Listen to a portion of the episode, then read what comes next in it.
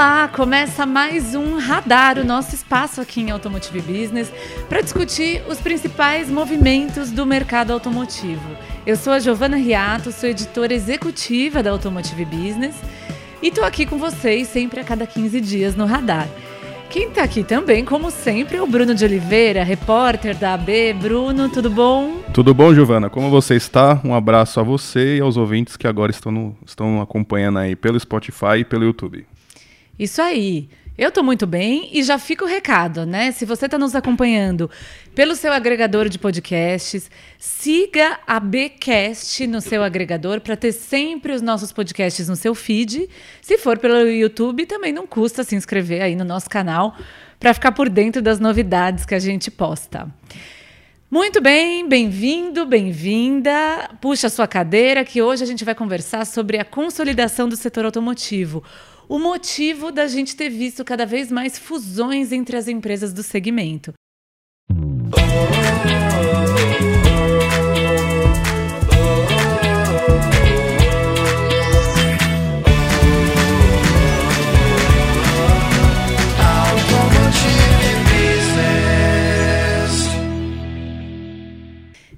muito bem. O que nos motivou a tratar desse assunto foi a fusão mais recente que aconteceu no mercado, que é a compra da MWM do Brasil pela Tupi, um negócio que foi anunciado agora, dia 18 de abril.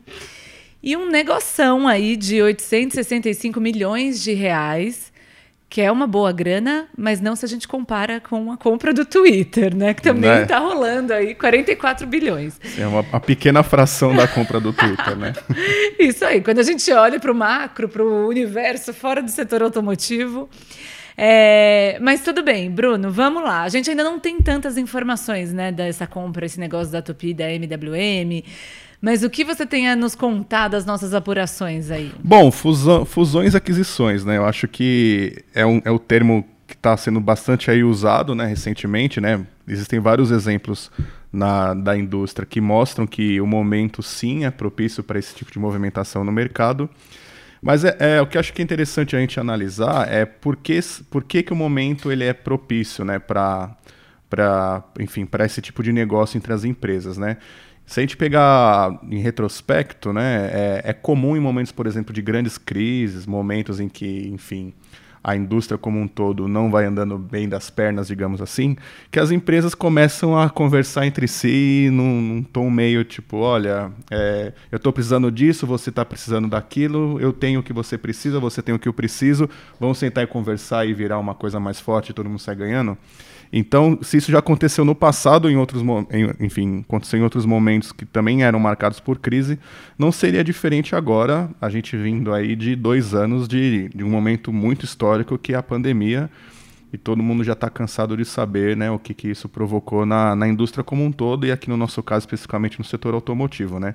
Então, é, nesse momento aí onde houve uma, uma profunda reestruturação né, da, das empresas. Muitas empresas reduziram de tamanho, outras ficaram financeiramente, é, financeiramente mais vulneráveis.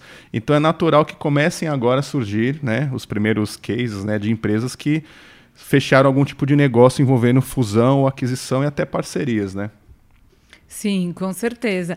Essa da, da Tupi, especificamente, acabou que eles fizeram o anúncio, mas sem tantos detalhes, né? Com, com menos detalhes do que talvez a gente costume receber. É, mas o objetivo, a Tupi pretende com isso agregar serviços aí de fundição, usinagem, montagem, é, de engenharia então, ela vai ganhar com isso, essa nova frente, e na outra ponta, a MWM ganha esse fôlego é, financeiro também para é, ganhar mercado e acelerar a sua área de motores para veículos pesados. Então, é o bom e velho ganha-ganha nesse negócio, né? Sim, sim. Nesse setor é, é muito difícil que não ocorra essa relação ganha-ganha, mas é, é uma, o que a gente tem que também é, prestar atenção é por que, que, isso, por que, que o movimento de fusão e aquisição ou de, de enfim, criação de parcerias ele surge, né? Eu até listei aqui, eu acho que por três, por três razões, né? A primeira seria basicamente por empresas que pretendem buscar mais fatia de mercado. Então, eventualmente, uma empresa ali ela está percebendo que está no seu limite estrutural e operacional para conseguir mais fatia, para crescer. Então, sai ao mercado para ver com qual empresa ela pode se juntar ou qual aquisição que ela pode fazer para conseguir esse percentual de share a mais, né? Outra razão também é quando uma empresa ela passa a ter um baixo valor de mercado, mas ela, ela é interessante para outras empresas maiores, né? Seja pelo produto que ela oferece, seja pela marca, né? Que a gente tem que entender também que marca é, é valor, né? É um ativo das companhias, né? Ou pela carteira de clientes. Então essa empresa ela fica mais fraca em algum momento da história ali mas pelo fato dela ter um produto interessante, uma marca forte, uma carteira de clientes muito grande, ela acaba sendo atrativa para outras e, enfim, acaba ocorrendo a aquisição. E uma outra razão é quando há um interesse de expansão para novas áreas, né? Quando uma empresa está consolidada, o seu core está consolidado em determinado ramo de negócio e por algumas razões aí de conjuntura, de cenário, ela é, ela percebe que é interessante que ela busque negócios em outras áreas onde ela, ela não é forte, onde ela não atua. Então ela acaba indo buscar no mercado empresas que têm esse perfil. E, o que, e é o que eu acho que aconteceu no caso aí envolvendo a Tupi MWM. A Tupi, para quem não conhece, é uma fabricante de, de blocos de motores, né? uma empresa que é uma, uma fundição muito forte né?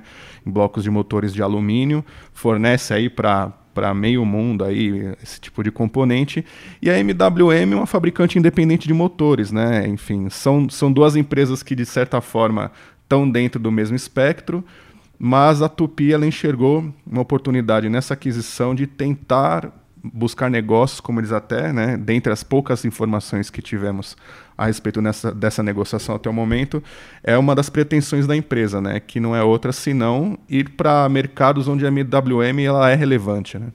Sim.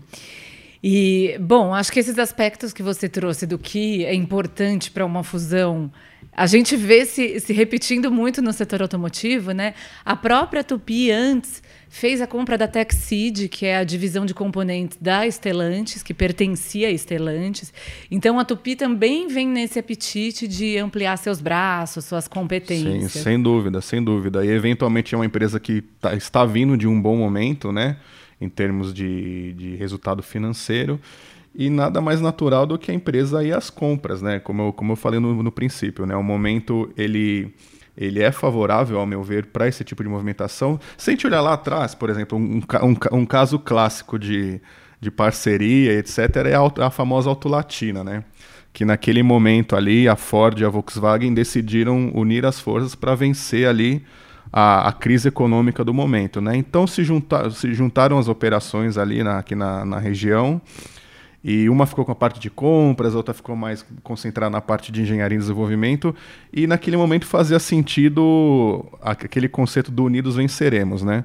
Então agora a gente volta a um momento da história onde tem um grande acontecimento, né, que é a pandemia. Como eu falei, as empresas todas, né, lutaram para sobreviver durante esse esse período e agora meio que um pouco com a poeira baixando, né, aí fica mais claro para onde cada uma quer ir. Então, nada mais natural do que, dentro do planejamento de cada uma, tentar crescer ou expandir ou buscar uma oportunidade de negócio por meio de uma fusão ou uma aquisição de outra companhia, né? Sim. E o, a gente tem um áudio do Fábio Ferrarese. Ele é sócio, sócio da Power Systems Research, que é uma consultoria super focada no segmento de veículos pesados e de máquinas agrícolas. E ele, o pessoal da Power Systems, é, são muito parceiros nossos aqui da Automotive Business.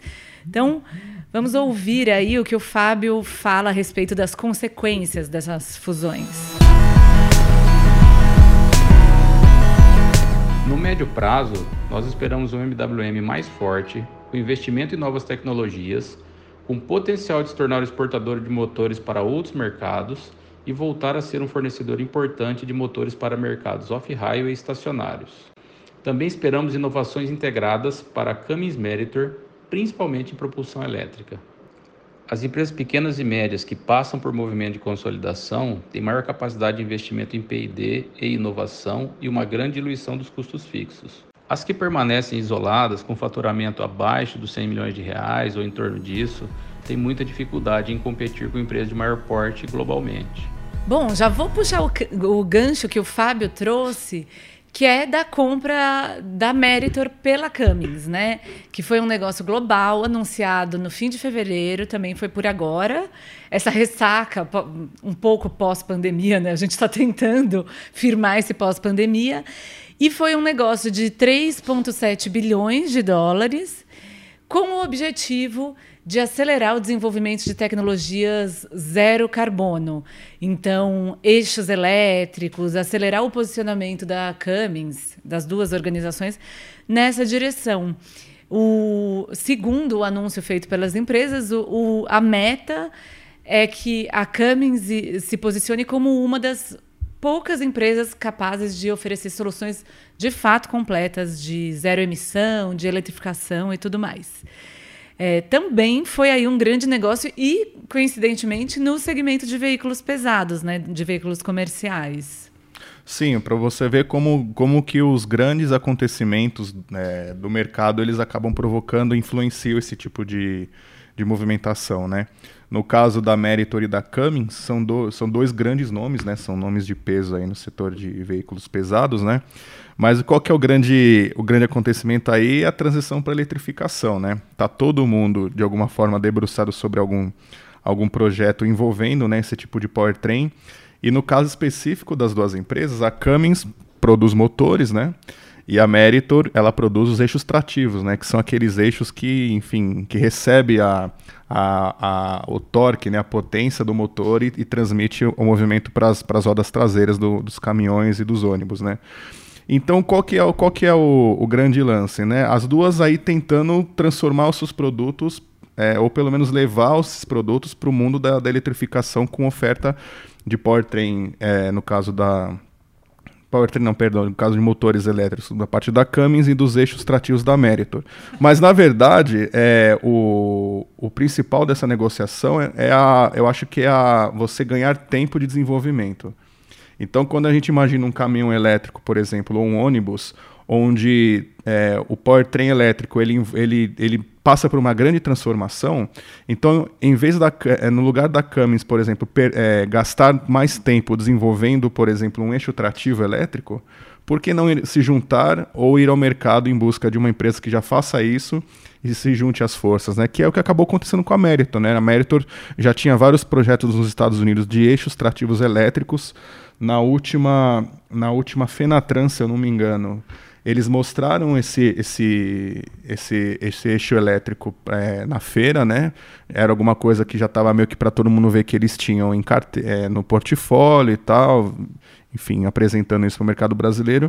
E agora eles estão se juntando, né? A Meritor acaba entrando dentro de, um, de, um, de uma organização que é muito forte, tem uma estrutura muito grande, ela acaba até alçando voos mais altos por meio disso, e a Camis, por outro lado, ela ganha esse tempo de desenvolvimento para juntar ali o seu, o seu motor elétrico, digamos assim, o seu powertrain elétrico com esse, com esse eixo trativo da Meritor. Né? Então, acho que aí, é, voltando um pouquinho lá atrás, quando eu falei sobre as razões que acabam é, motivando é, o acontecimento de fusões e aquisições, acho que nesse caso da Meritor é mais, e da Cummins é mais uma oportunidade de negócio, né?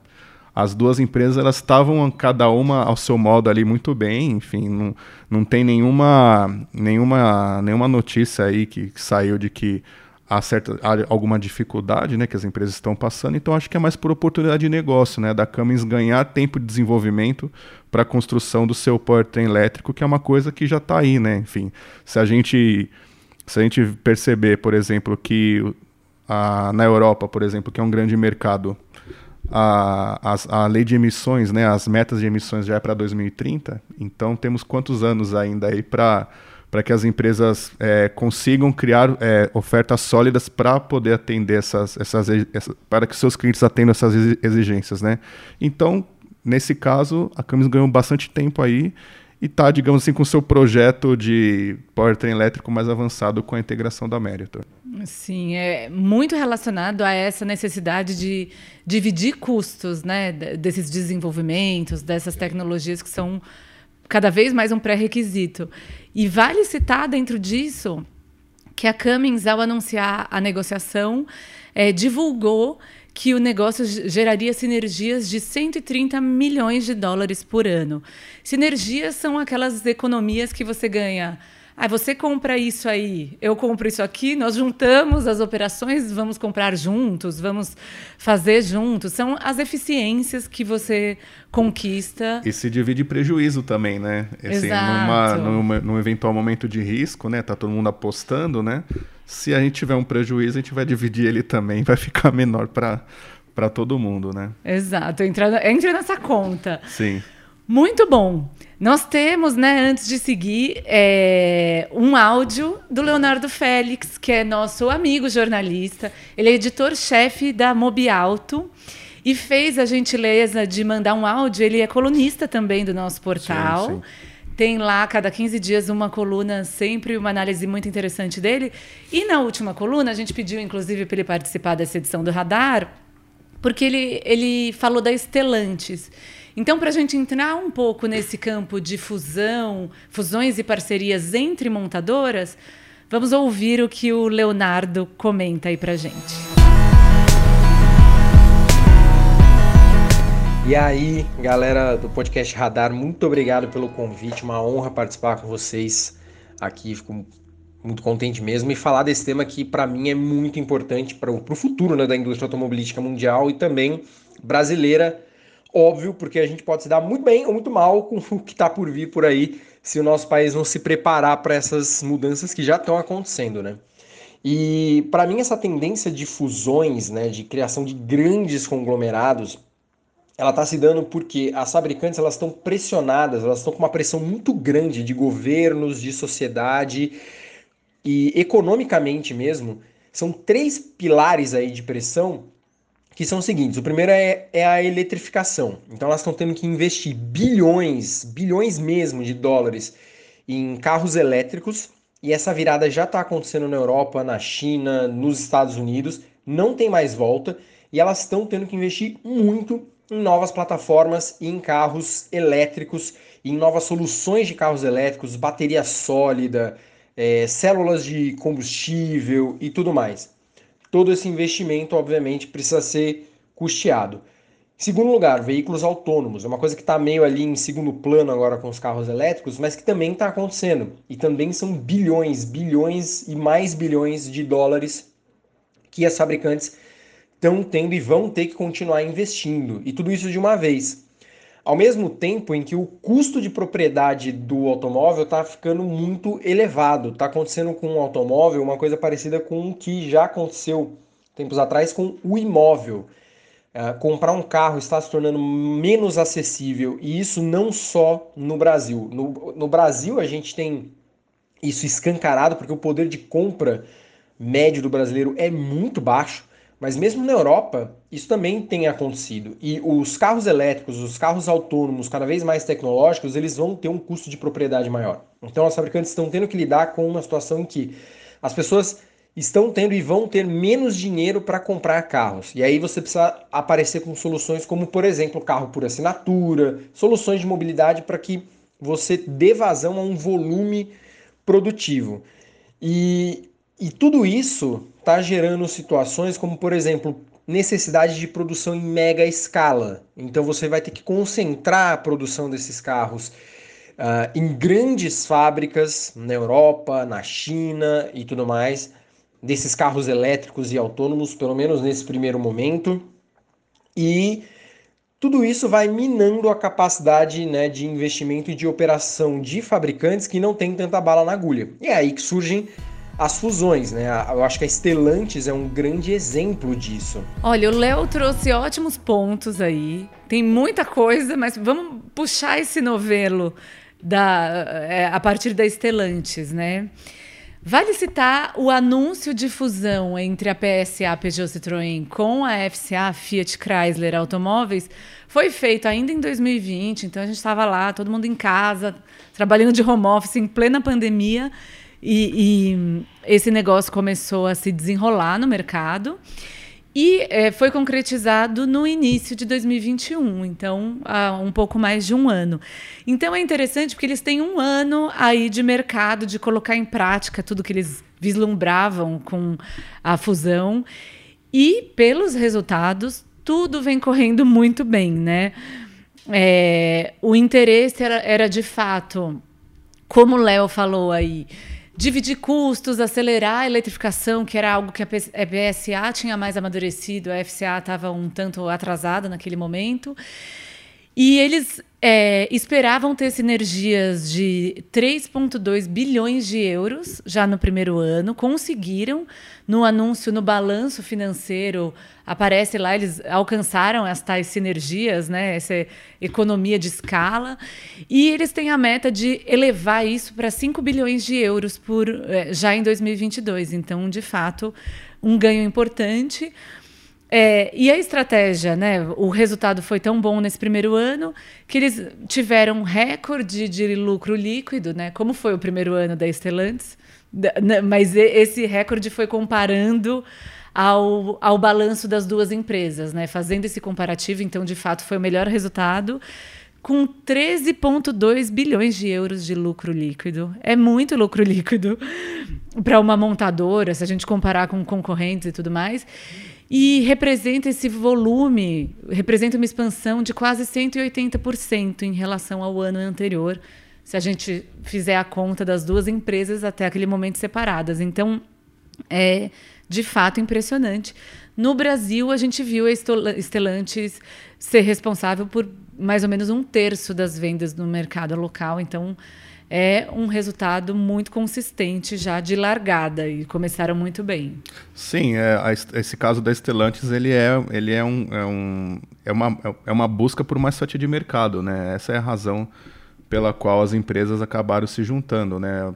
Naquele momento da, das conversas, né, o, o, que se, o que se falou muito foi de que a, Estel a, a FCA, no caso, ela precisava, tinha uma necessidade muito grande de expansão principalmente em mercados onde ela não tinha tanta força assim, né? Então, qual que foi a ideia, né? A ideia foi se juntar, foi, foi fazer esse negócio com a PSA e nessa integração das empresas, né, que pelos resultados a gente está vendo aí que está sendo bem sucedido, a Stellantis ela acabou expandindo um portfólio, né, tendo produto, tendo produtos onde a FCA não tinha, né? Então, o portfólio da, dos, dos, dos modelos PSA, né, Peugeot Citroën, acabaram é, fazendo com que a empresa tivesse penetração em todos os segmentos, né? Então, por isso que, é, como, como o Léo colocou bem, né, a, ela, eles são líderes no mercado, porque eles têm produtos em todas as categorias, né? Você pegar do, do premium até o, o, o furgão, até o, o, por exemplo, a Fiorino, né? Enfim, né? Em todas as categorias eles têm um produto. E isso, de certa forma, é, proporciona para a montadora um, uma, uma maior fatia de mercado e a gente está vendo isso acontecer, sem dúvida nenhuma, né? E o curioso de tudo isso é que ao ver o movimento da Stellantis, existe algo que era completamente contra as expectativas de alguns anos atrás, né?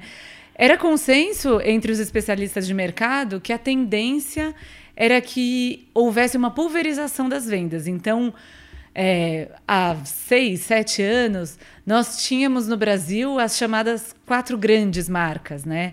Que era a Volks, a GM, a Fiat, veja bem, a Ford. Estava aí entre as quatro grandes. Que hoje é uma importadora de veículos, né? Exato, com uma pequena fatiazinha. E a expectativa dos pesquisadores, dos especialistas, era que essa eh, concentração de mercado fosse se diluir entre todas as marcas, que o Brasil fosse virar um mercado com muito mais participantes. E a Stellantis é, mostra o contrário. Na verdade, a gente tem muitas marcas sob o guarda-chuva Stellantis, mas ainda assim uma concentração grande na Fiat, né? E é, uma só organização detendo um terço do mercado, apesar de todos esses movimentos de consolidação, de fusão, serem aprovados pelos órgãos de defesa da livre concorrência, também é algo aí, um pontinho de alerta se pensar para o futuro, se isso não pode gerar oligopólios, monopólios no longo prazo que representem um risco para o consumidor e para a livre concorrência, né? Sim, o, o, que, o que vai ser bem difícil, na minha opinião, né? Eu acho que, se a gente for ver bem, a Stellantis, ela, ela antes de qualquer coisa, ela representa um braço gigantesco de manufatura com a depois da, da, da fusão, né? Você vê, tem todo, todo o legado, a, eles gostam muito de usar o termo, não é legado, a herança, né? Sim. A herança da, da Fiat, né, com produção em Betim, né, que já produzia vários modelos numa mesma fábrica. Depois veio a fábrica nova lá em Goiânia, onde, onde são produzidos os, os veículos Jeep, né, em Pernambuco. E agora também, agora eles herdam né, essa, essa produção da Peugeot, né, enfim, da Citroën. Na Argentina, né, também tem produção lá e aqui no Brasil, né? Então, de qualquer coisa, é um braço de manufatura tão grande que talvez uma outra montadora que, que digamos, está em carreira solo, né, até o momento, não tem como acompanhar. Ou seja, como, como que você vai conseguir ter um portfólio tão vasto como a Stellantis tem hoje com produção nacional sozinha? Então, assim, se a gente pegar como um exemplo a General Motors, né? Tem uma, tem a fábrica que produz o, o Onix em Gravataí, tem uma fábrica aqui em São Caetano onde é produzido o Tracker, etc. Vai produzir a Montana agora. Tem a fábrica de São José dos Campos, onde é produzida a S10 a Trailblazer. Ou seja, são três fábricas, são, tem, tem uma diversidade de modelos, mas não tem uma gama assim, uma gama grande como a Stellantis tem, né? Então acho que para conseguir acompanhar esse ritmo deles tem que ser tão grande quanto né, a Stellantis. E para isso acontecer é muito difícil se a gente considerar a situação de cada empresa, né? Enfim, né? Acho que os investimentos hoje aqui eles tendem a ir para para outras frentes que não a, a fusão e aquisição, né? Exato. E nessa linha, até falando, avaliando um pouco as consequências desses movimentos de fusão, nós vamos ouvir o Flávio Padovan, que também fez a gentileza de nos enviar um áudio com a reflexão sobre o tema. Ele é consultor, também um parceiro de longa data aqui da Automotive Business e traz uma bagagem enorme da indústria automotiva, com passagens pela liderança de marcas como Ford, Volkswagen, foi presidente da Jaguar Land Rover, da Subaru no Brasil. Então vamos ver o que ele tem aí a dizer. Eu acredito, Giovanna, que ainda existem muitas oportunidades de fusões e aquisições no mercado. São inúmeras empresas e, e diferentes marcas e quantidades de marcas competindo e oferecendo boas opções para os consumidores. Existe ainda muito espaço para movimentos nesse tipo de setor. No Brasil, o primeiro movimento relevante foi o da Ultralatina, né, a fusão da Ford com a Volkswagen anos atrás, que todo mundo conhece, mas isso ainda quando o mercado era fechado e com basicamente quatro marcas, né, é, competindo: Volkswagen, Ford, GM e Fiat. Na época, a Autolatina obteve, obteve 60% de, de participação no mercado. Então, é uma coisa né, muito diferente. A, a criação da Stellantis é, é o exemplo mais recente é, de, de, de, fusão de várias marcas, né? mas hoje o ambiente de mercado é completamente diferente. Nós temos um número muito maior de marcas e um mercado muito mais competitivo também. É, é preciso citar também outro movimento interessante recente, que foi o acordo é, entre a Volkswagen e a própria Ford para desenvolvimento de picapes, que deu origem às novas Ford Ranger e a nova Volkswagen Amarok, ambas nascidas da mesma plataforma, otimizando investimentos e reduzindo custos. Uma ação muito inteligente, um movimento muito inteligente e interessante. Portanto, é, Giovanni, eu acredito que muitas outras ações ainda irão cons se consolidar nesse sentido, não só dentro do próprio setor, mas também fora dele, envolvendo montadoras, fornecedores empresas de tecnologia, enfim. Mas isso é uma conversa para um, um outro podcast específico. É muito interessante também discutir esse assunto, tá bom? Um abraço e obrigado. Bom, excelentes pontos do Padovan. Acho que você pode complementar, né, Bruno, com esse aspecto da, da pesquisa que você levantou da KPMG sobre o tema. Sim, o Padovan ele, ele concordou, enfim, ele, ele, ele, ele acha, né, como vocês puderam ouvir no áudio, que o momento ele de fato ele é propício né, para uma maior consolidação das empresas, né, um movimento de fusões e aquisições. E essa pesquisa da KPMG que eu pesquisei aqui, é uma pesquisa que traduzindo para o português seria capturando valor em fusões e aquisições no mercado automotivo. Ela é uma pesquisa que foi realizada nos Estados Unidos no ano passado, né, envolve enfim as características daquele mercado, mas acho que também mesmo que seja de fora, né, acho que a gente dá para também trazer esse cenário aqui para o Brasil, que é um pouco similar também, né? E a pesquisa ela aponta dois dados interessantes, né? Um, o primeiro que eu achei, achei aqui válido para trazer para vocês que estão nos acompanhando, são os fatores que estão levando as empresas a buscar essa consolidação, né? E os três principais fatores são é, melhorias em vendas e distribuição, é, e aí, enfim, aí depende, dependendo do, do setor de atuação de cada empresa, pode ser tanto de veículos ou distribuição de, de, peças, componentes, né? O segundo fator que está levando as empresas a buscar consolidação por meio de fusões e aquisições também é o aumento da capacidade de produção, ou seja, a empresa ela pretende expandir os seus negócios com o atual parque fabril que possui, não consegue isso, ela acaba eventualmente indo ao mercado para para buscar um parceiro, uma empresa que possa é, aumentar essa, essa sua força produtiva, né? O terceiro item é buscar volume e poder de compra, né? Que eu acho que aí cabe muito bem também o, o exemplo da Stellantis, né? Enfim, quando você junta FCA, que já tinha várias marcas já no seu, no seu guarda-chuva, né? Com, com Peugeot e Citroën, você além de aumentar o seu volume né, de vendas, né, com, como a gente falou, com vários produtos em vários segmentos, você também aumenta o seu poder de compra, seu poder de barganha. Né? Uma coisa é você chegar num fornecedor falando, olha, eu tenho uma capacidade de compra aqui para você de 100 peças por, por mês. Aí chega uma gigante e fala, eu consigo um milhão.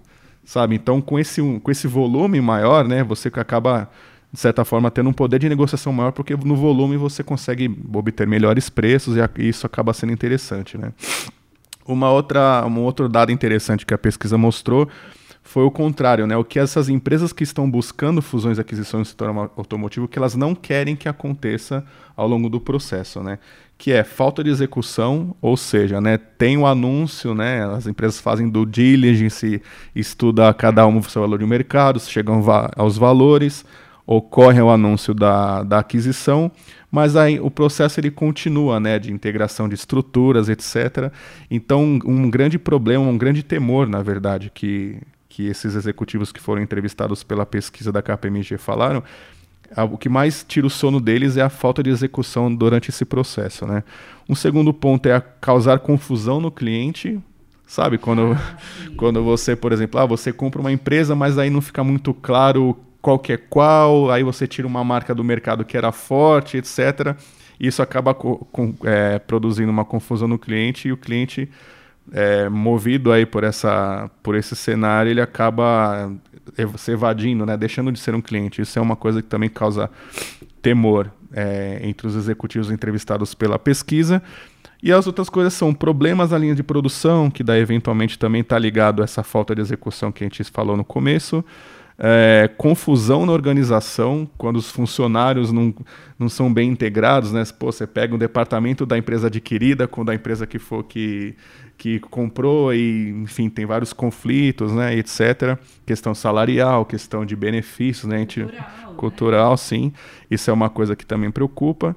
E demissões, né? Acho que é aquela coisa assim, ah, deu tudo errado, não ficou claro para um funcionário quais os caminhos que a empresa vai seguir a partir da fusão e da aquisição, então o funcionário ele acaba optando por se demitir e buscar outras oportunidades. Então, assim, como o momento ele é propício, né, para como os consultores ouvidos pela, pela por nós aqui do Radar para esse episódio falaram que tá tá, o, momento ele é propício para fusão e aquisição. Eu acho que essas preocupações, se fossem, se fossem feitas aqui a entrevista com os executivos brasileiros, o, os itens iam ser os mesmos, né? Porque isso, de certa forma, é, é são, são como posso dizer, são preocupações globais também, né?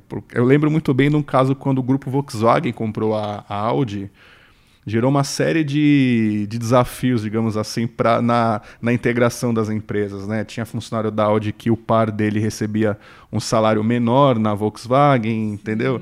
Então, assim, né? Acho que até no, no episódio passado que a gente fez sobre software e tal, o Maurício, que foi entrevistado, ele falou sobre execução, né? Ele falou que é uma coisa que cabe agora o comentário, né? De que assim, olha, as empresas têm dinheiro para fazer, fazer a aquisição que seja, faz, é, tocar o projeto que for. Dinheiro está é, tá se mostrando que não é um problema para isso. O grande problema é como fazer isso dar certo, né? Então, no caso lá, o Maurício falou que no mundo da tecnologia muitos projetos acabam não dando certo porque as empresas não conseguiram tocar o barco depois da aquisição. E eu acho que isso também vale para o nosso setor, né? A Stellantis, pelo menos, está se mostrando como um caso é, é, que está obtendo êxito a todo momento. E a gente pode destacar o Sherry também, né? Por que não, né? Sim, que é um outro caso que não é uma fusão nem uma aquisição, é uma parceria aí, né? As duas empresas são são sócias né, na operação aqui na região, mas que está dando certo, né? Eles têm reportado bastante aí é, aumento de market share, né? Tá vendo? Outra, outra razão que a gente tinha comentado lá no começo do, desse episódio, que a, a, a fusão e aquisição ou a parceria ela acaba viabilizando também ganho de, de fatia de mercado. E a Caoa Share é um, é um bom exemplo disso, né? Sim. É interessante porque a sociedade entre a, a brasileira Caoa e a chinesa Cherry se consolidou, foi anunciado em 2017. E naquele momento, a Sherry estava é, muito fraca no Brasil, né? Assim, a operação tinha de fato perdido muito espaço e tudo mais.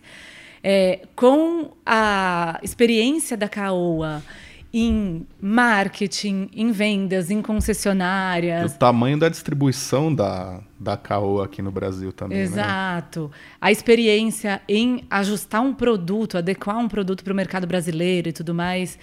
É, deu para reverter esse movi movimento. E naquele momento, o objetivo era transformar a Caoa Cherry em uma marca que respondesse por 5% do mercado em 2022 eu fui resgatar esses números e falei, olha que interessante, estamos no exato ano. Eles não, por enquanto, chegaram lá. É, a gente tem que. Vamos, vamos, vamos dar um crédito, né? Teve uma pandemia no, Sim, no meio do processo. Não, com certeza. No, no, tinha aí um cisne negro, como dizem no jargão mais do mercado financeiro, né? Que ninguém conseguiu prever, que foi a pandemia. É, mas a participação, de fato, vem crescendo e hoje está em torno de 3%. Então, eles estão num caminho de Sim. positivo. É né? algo que talvez eles não teriam conseguido, esses 3% sozinhos. Né?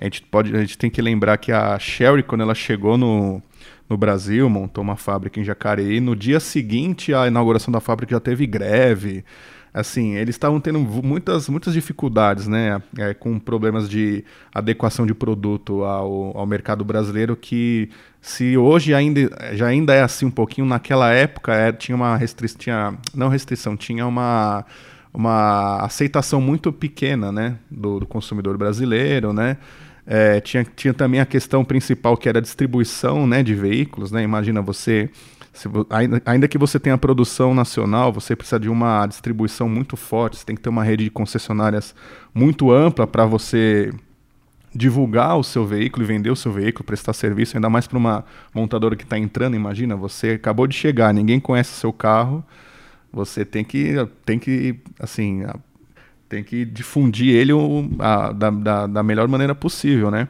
E aí, no caso da, da parceria com a Caoa, eu acho que é um, é um bom exemplo aqui, tá, a gente trazendo para o tema do, do, do, episódio de hoje, que pega todos os, os, fatores que envolvem a fusão e aquisição, né? Que desde a oportunidade de negócio, né? a busca por mais fatia de mercado, razões financeiras, expansão. Eu acho que é o exemplo que ele envolve todos esses fatores, né?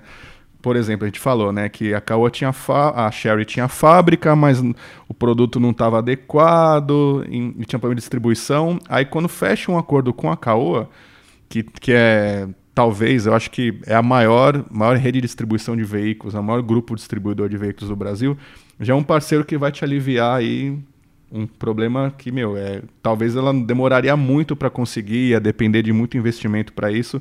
Então já está meio pronto já. Então vamos só fechar o contrato ali com, com o Dr. Caô, falecido Dr. Carlos Alberto. E, e vamos tentar crescer, né? Aí depois desse momento veio, veio a unificação das marcas, né? Começou a ver, é, chegar aqui muito modelo importado da China, modelos de SUV que talvez a Caoa não teria tanto tempo para desenvolver aqui no Brasil em Anápolis, né? Então, assim, é o casamento que deu super certo e está mostrando resultados, ainda que eles não chegaram no 5% que era a meta, né? A gente tem que dar o desconto da pandemia. 3% já a gente pode considerar sim um avanço, sem dúvida. Sim, com certeza. E vale dizer que estamos aqui comecinho de maio, né? Ainda dá tempo de fazer uma correria chegando 5% até o fim do Se ano. Se os semicondutores deixar. Aí tem outro problema. Mas muito bem, eu acho que nós vamos caminhando para o final. Não, acho que a gente tem que falar também, Gi, desculpa eu te interromper, a respeito da, da das fusões e aquisições no setor de distribuição, né? Eu citei, eu citei agora o, o caso da Caoa, né? E eu conversei um tempo atrás com, com o Andretta Júnior, que é o presidente da FenaBrave, que é, para quem não conhece, a associação que, que representa né, os concessionários de veículos no país. E ele falou isso também, ele falou para mim assim, olha Bruno, o que eu vejo hoje muito forte é um movimento de consolidação também no setor de distribuição, né?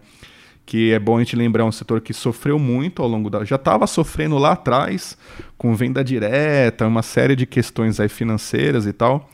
E na pandemia, enfim, com restrição de circulação de pessoas, você imagina como é que esses caras aí estavam vivendo sem que pessoas pudessem ah, entrar na, no showroom, né, entrar nas lojas. Né? Então houve uma, um enfraquecimento muito forte de várias empresas que tinham concessionárias, né?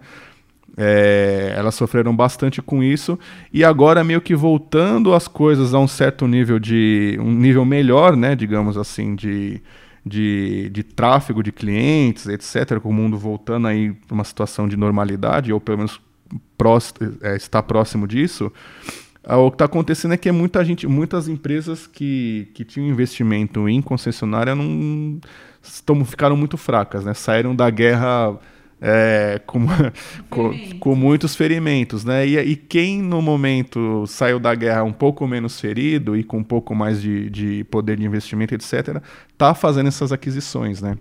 Então a expectativa da FenaBrave, né, segundo o Andretta Júnior, é de que no, no curto prazo é, muitas, é, muito, muitos pontos de venda sejam controlados por um número menor de grupos econômicos, grupos de investidores. Né? Ou seja, está claro também que fusão e aquisição é uma realidade também no setor de distribuição e é uma tendência do momento. É, com certeza. E, e, é interessante porque o setor da distribuição vem passando por uma mudança de mentalidade também, né? Porque tanto com a pandemia quanto quando a gente olha para a sustentabilidade do negócio no futuro, é, existe essa necessidade de acelerar a digitalização, de ter um atendimento muito melhor, muito mais qualificado, muito mais orientado a captar o cliente na, nos meios digitais e atender ele bem nesses meios, e muito menos com volume de lojas e mais a experiência em lojas. Né? Então, talvez no longo prazo, a tendência seja muito investimento no digital menos volume, número de concessionárias, mas aquelas que existem uma experiência muito mais interessante para o consumidor. E isso também demanda uma capacidade de investimento grande dos grupos. Né? Sim, você levantou um ponto interessante, né? Nessa, nessa batalha aí da, da pandemia, entre mortos e feridos, quem saiu muito ferido, além de ter que é, encontrar meios para voltar, para sobreviver, ainda se vê numa situação onde o setor passa por transformação e, e eventualmente transformação, ela, claro que ela demanda investimento. Então o cara já não tem dinheiro nem para para pagar a operação ali, teve toda a dificuldade do mundo e tal. Ainda mais agora também que não tem muito veículo na ponta para ser vendido por causa da falta de componentes que está restringindo produção em fábrica. Então o cara se vê nessa situação com fazendo das tripas coração ali para arrumar recurso para manter o negócio funcionando e ainda tendo que se e ainda se vendo na obrigação de investir porque o setor passa por transformação, não tem o que fazer. A conta não fecha. Então, um dos, um do, um da, uma das saídas, né, é acabar negociando né, a empresa né, para outros grupos maiores, que é o que o Andretta Júnior falou que está acontecendo. Perfeito. Então, acho que eh, analisamos muitos aspectos aí das fusões e aquisições no setor automotivo.